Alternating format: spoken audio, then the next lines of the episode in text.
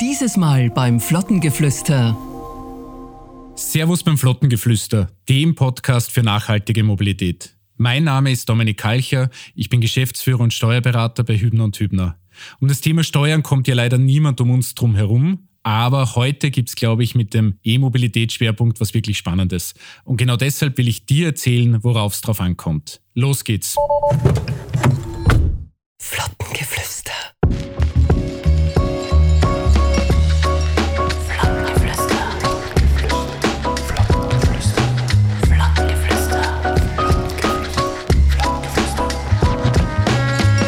Der Podcast für nachhaltige Mobilität. Dominik, du bist ja unser Mann für alle Steuern-Themen, quasi unser Steuermann, wenn man so will. Also Kapitänsmütze gibt es jetzt noch nicht, vielleicht äh, kommt noch. Aber du bist ja schon lange unser Feld in der Brandung, immer wenn Unklarheiten im Bereich Steuern, Förderungen und ähnliches auftauchen und macht jetzt da schon lange für eben für uns, für ALD die Lohnverrechnung, von dem wir wissen, dass wir da auf dich zählen können. Ähm, aber was ist genau im Bereich Unternehmensmobilität so, so aktuelles Thema oder ist auch ein sehr, sehr brennendes Thema? Was gibt es da gerade für, für, für Top-News sozusagen? Mhm. Also Mobilität ist ja generell gerade stark im Umbruch. Ich glaube, das ist in jeder Munde und spannend ist es natürlich, dass der Umbruch jetzt auch das Steuerrecht erreicht hat. Wenn ich jetzt nachdenke, angefangen von Massenverkehrsmittel, Stichwort Klimaticket, über Car-Bike-Sharing-Lösungen bis hin zum Individualverkehr mit E-Bikes, mit E-Autos, hat es in letzter Zeit wirklich eine Menge und großteils sehr positive Änderungen gegeben. Und das Schöne daran ist, die haben nicht nur eine Auswirkung auf die Unternehmen, sondern auch auf die Mitarbeiter finanziell. Das heißt, wir haben jetzt mal eine Änderung, wo beide Seiten profitieren, sowohl die Unternehmen als auch die Mitarbeiter und Mitarbeiterinnen. Und dass man das breite Feld vielleicht ein bisschen einteilen kann, kann man es in drei Teile äh, unterteilen oder drei Bereiche.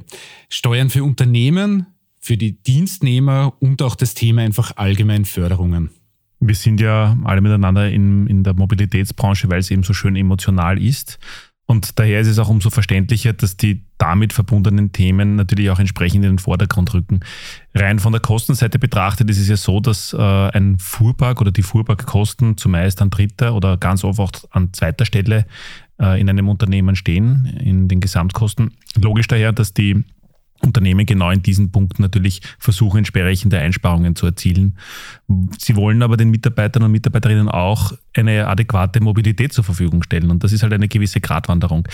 Gerade in den letzten Wochen ähm, war das Thema Sachbezug ein besonders intensives. Das ist ganz, ganz oft genannt worden bei meinen Terminen. Kurz erklärt, Sachbezug, bitte korrigiere mich jetzt, wenn ich, wenn ich äh, falsch liege. Sachbezug ist, wenn ich für meinen Dienstwagen, den ich von meinem Dienstgeber bekomme, einen sogenannten geldwerten Vorteil bezahlen muss. Das heißt, das wird quasi, mein geldwerter Vorteil wird versteuert und das ist dann der Sachbezug. Ist das so richtig erklärt? Also du hast das schon perfekt erklärt. Das ist jetzt nur die Frage, was ich noch beitragen kann. Ja. Vielleicht kurz ausgeholt der Sachbezug in wenigen Worten. Ich als Mitarbeiter stelle meine Arbeitsleistung zur Verfügung und kriege dafür normalerweise mal ein Gehalt. Es muss aber nicht immer nur eine Barleistung sein. Es kann ja auch sein, dass ich mein Auto zum Beispiel, so wie du es gesagt hast, privat nutzen darf.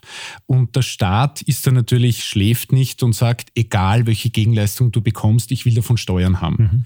Beim Auto ist es natürlich besonders schwierig, wie beziffert man diesen Vorteil, den du als Person hast, dass du den privat nutzen darfst. Du sparst dir ja zum Beispiel deine private Anschaffung vielleicht von einem Pkw und oft übernehmen die Firmen ja auch die Kosten für dich, fürs Tanken, für Reparaturen, für Service. Versicherung. Versicherung, ganz genau.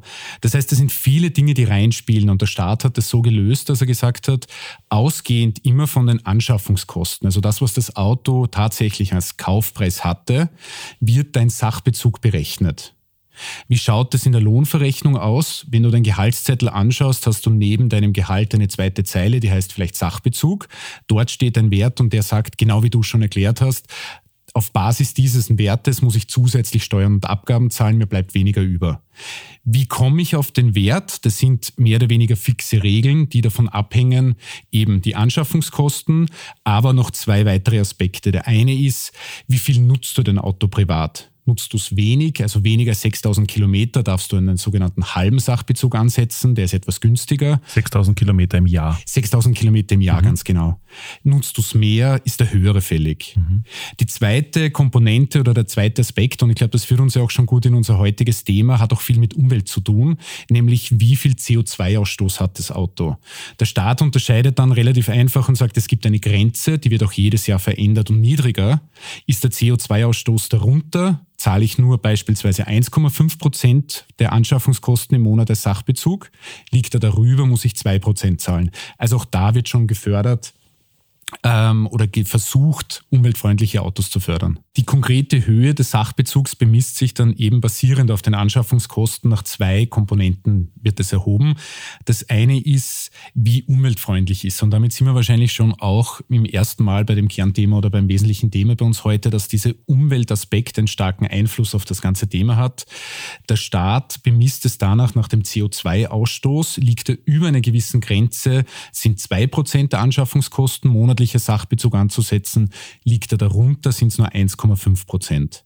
Die zweite Komponente ist, wie häufig nutzt du dein Auto auch privat? Wenn du mit wenig Privatleistung auskommst, also da reden wir von 6000 Kilometern im Jahr, dann ist nur der halbe Sachbezug anzusetzen. Ich darf also die 2% auf 1% reduzieren oder die 1,5 auch entsprechend auf 0,75%. Fahre ich mehr privat, muss ich den vollen Sachbezug zahlen. Die Anschaffungskosten sind auch noch nach oben hin beschränkt in dem Sinn, maximal fließen 48.000 Euro in diese Berechnung ein. Also auch wenn ich ein Auto habe, das mehr kostet, beispielsweise 50.000 Euro, ist meine Bemessung immer nur maximal 48.000. Daraus ergibt sich im extremsten Fall, dass ich fast 1.000 Euro, also 960 Euro im Monat Sachbezug habe. Je nach meinem Einkommen kann das schon bedeuten, dass das fast 500 Euro netto sind, die ich weniger rausbekomme meinem Gehalt, nur aufgrund des Sachbezugs. Der Vorteil dieser Sachbezugslösung, um sozusagen auch was Positives dazu sagen zu können, ist, damit sind alle Kosten rund ums Auto abgedeckt.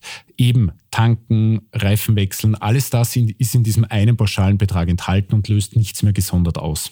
Jetzt hast du gesagt, dass ja das aufgrund des CO2-Ausstoßes auch äh, bemessen ist. Das heißt, das ist der CO2-Ausstoß nach WLTP, äh, nach der Richter, den wir in Episode 4 schon erwähnt haben, eben der, der Zyklus, der das äh, festlegt, nehmen wir mal an, ist der Wert gemeint. Ganz genau. Aber das heißt dann im Endeffekt, äh, einen gewissen CO2-Ausstoß darf ich oder soll ich nicht überschreiten, äh, weil dann soll ich mehr oder weniger, je nachdem. Bei Elektroautos haben wir dem Spezialfall, die stoßen ja 0 Gramm CO2 aus. Im Endeffekt muss das heißen, ich, ich brauche nichts für das Auto zahlen. Mir bleibt, wie du gesagt hast, eigentlich im Extremfall eigentlich fast 500 Euro mehr im Börsen am Ende des Monats sozusagen. Also ganz genau, du hast das da eh schon auch auf den Punkt gebracht. Das wirklich Schöne und das, glaube ich, was jetzt auch die meisten Leute schon kennen und was sie bewegt ist, bei einem wirklichen E-Auto mit einem CO2-Ausstoß von null habe ich wirklich überhaupt keinen Sachbezug. Und das wirklich Schöne daran ist, obwohl der Sachbezug null ist, sind trotzdem alle Kosten drumherum mit abgedeckt. Ich muss auch nichts extra berücksichtigen, eben wenn ich Reifen Warenkauf für das Auto, wenn es irgendwelche Reparaturen gibt, die der Dienstgeber zahlt.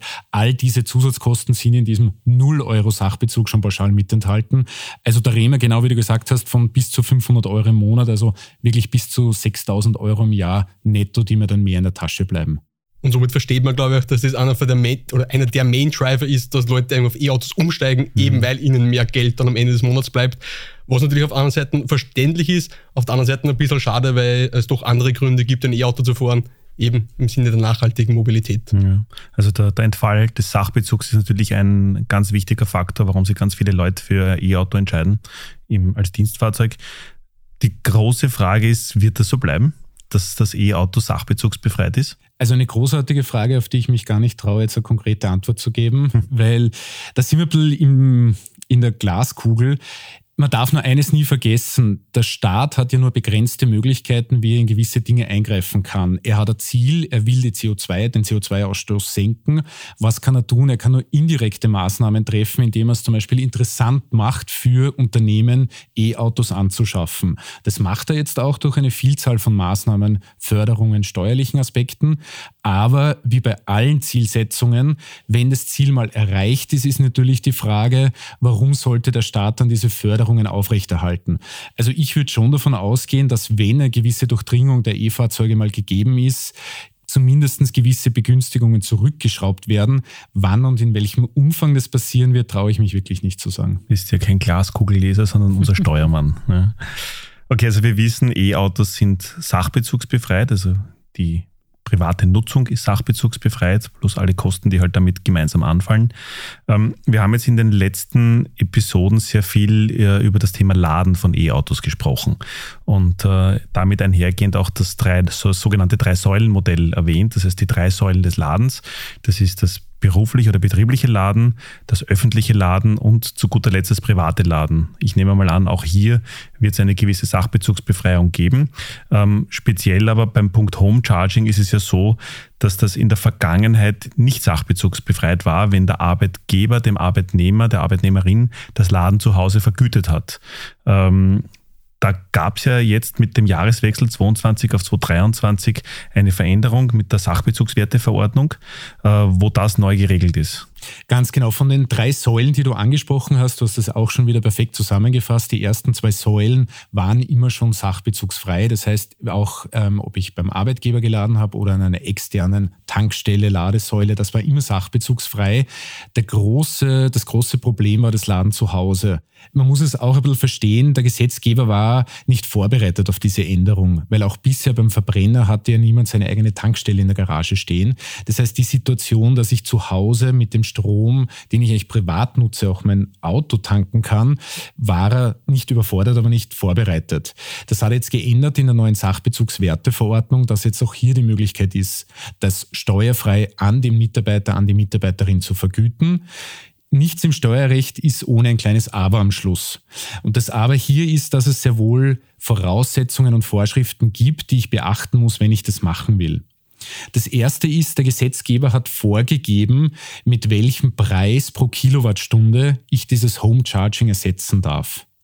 Wie kommt er auf diesen Betrag? Er hat der E-Control gesagt, die muss jetzt immer jedes Jahr einen Durchschnittspreis aus der Vergangenheit erheben, den veröffentlichen und der gilt dann immer für ein Jahr lang als fixer Satz. Das darf ich dir steuerfrei ersetzen.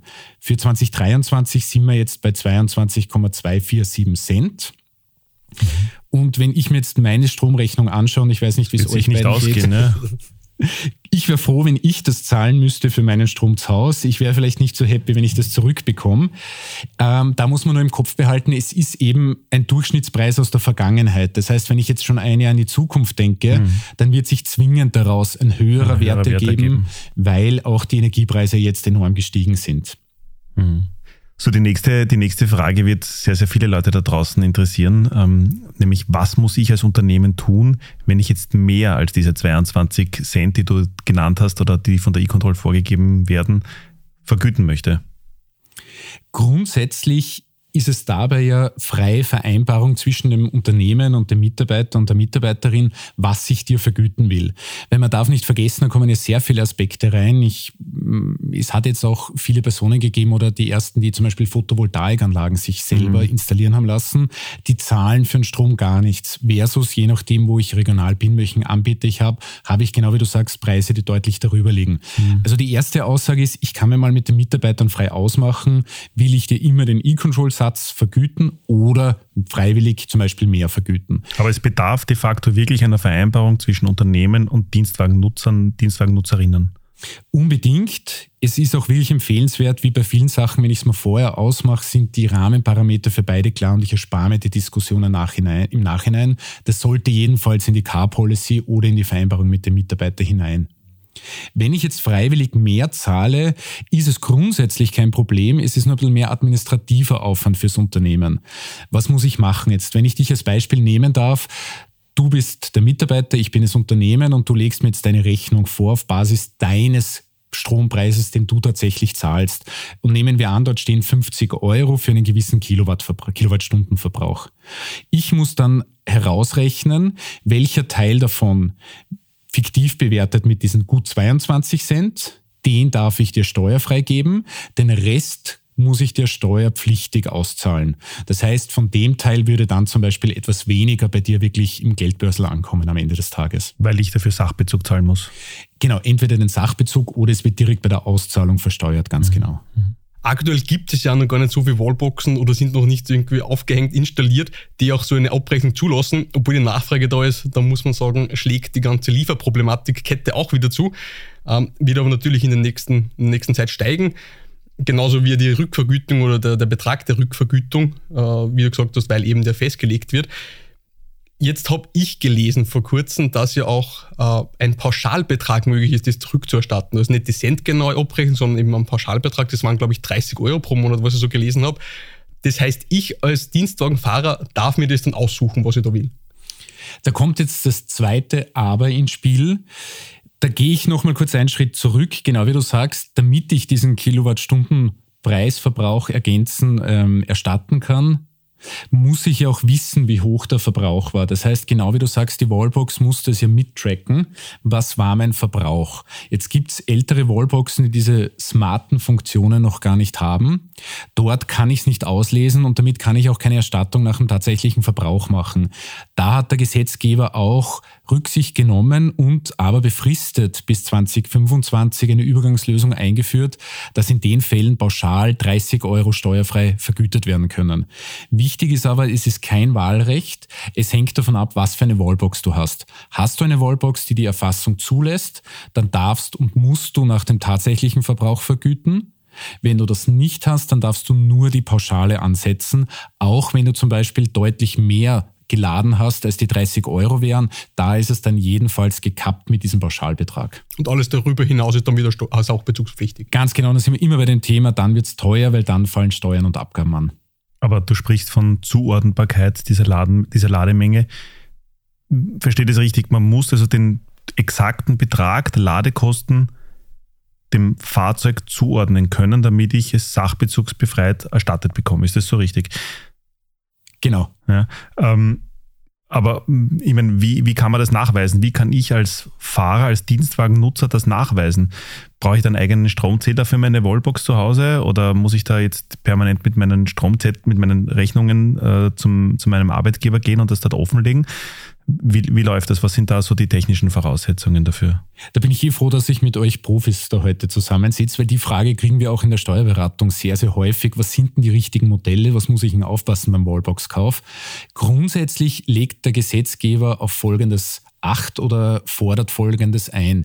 Theoretisch könntest du ja auch ein Firmen-E-Auto haben und ein privates E-Auto beide ladest du an derselben Wallbox und selbst mit einem eigenen Stromzähler wäre dann nicht nachvollziehbar, hast du jetzt dein privates Auto geladen oder dein Firmenauto. Und ähm, die Sachbezugswerteverordnung spricht davon, dass ein Ladevorgang zugeordnet werden kann einem Pkw. Also eine Ideallösung wäre beispielsweise, du hast einen Chip, den du an die Wallbox hältst, dann weiß die Wallbox, du ladest jetzt das Firmenauto, zählt im Hintergrund mit, wann beginnt der Ladevorgang, mhm. wie viel Kilowattstunden wurden geladen und weiß, dann ist wieder beendet und lässt dann auch zu, dass du am Ende von einem Monat beispielsweise eine Auswertung rausholst aus deiner Wallbox, die genau zeigt, welches Auto hat wann wie viel Strom geladen. Das wäre eigentlich die perfekte Lösung, um diesen ganzen Vorgaben genau zu entsprechen. Mhm. Jetzt überlege ich gerade, Jörg, aber ich glaube, bei uns würde es dann eigentlich die Shell Recharge Wallbox eigentlich alle, mhm. alle Möglichkeiten genau. abdecken. Aber ich glaube, das ist dann Thema für eine eigene Episode mal, vielleicht auch mit, mit einem Gast von Shell. Werden wir schauen. Also äh, schreit auf jeden Fall danach, würde ich mal sagen. Aber ich, ich denke auch, dass das in die richtige Richtung geht. Jetzt haben wir das ganze Thema Ladekosten, Ladekostenrückvergütungen, glaube ich, ganz gut abgehandelt.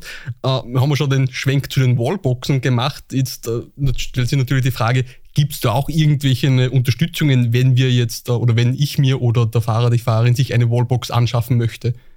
Da hat der Gesetzgeber tatsächlich ein Gesamtpaket geschnürt, das jetzt nicht nur auf das reine Home-Charging, also auf das Laden selber Rücksicht nimmt, sondern auch die notwendige Infrastrukturherstellung, nämlich genau, dass ich die Wallbox einmal kaufen muss und hat festgelegt, dass ich bis zu 2000 Euro auch wieder steuerfrei zuzahlen kann, zuleisten kann als Arbeitgeber.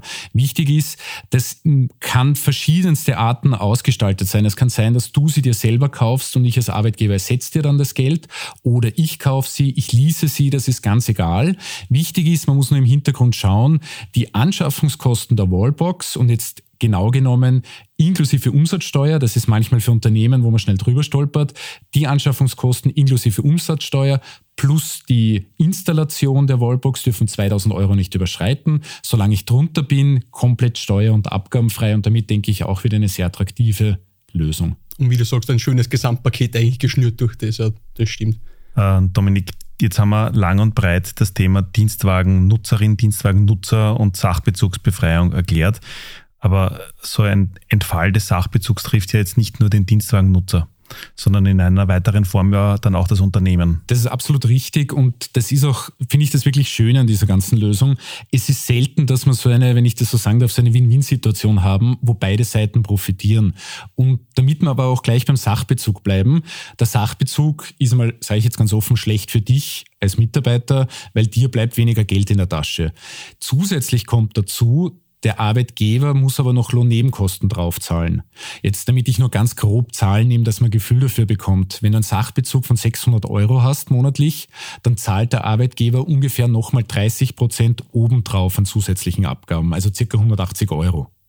Wenn dein Sachbezug null ist, dann ist die Rechnung sogar relativ einfache. 30 Prozent von null sind immer noch null. Das heißt, auch der Arbeitgeber erspart sich diese Lohnnebenkosten. Das heißt, du sparst und dein Arbeitgeber spart.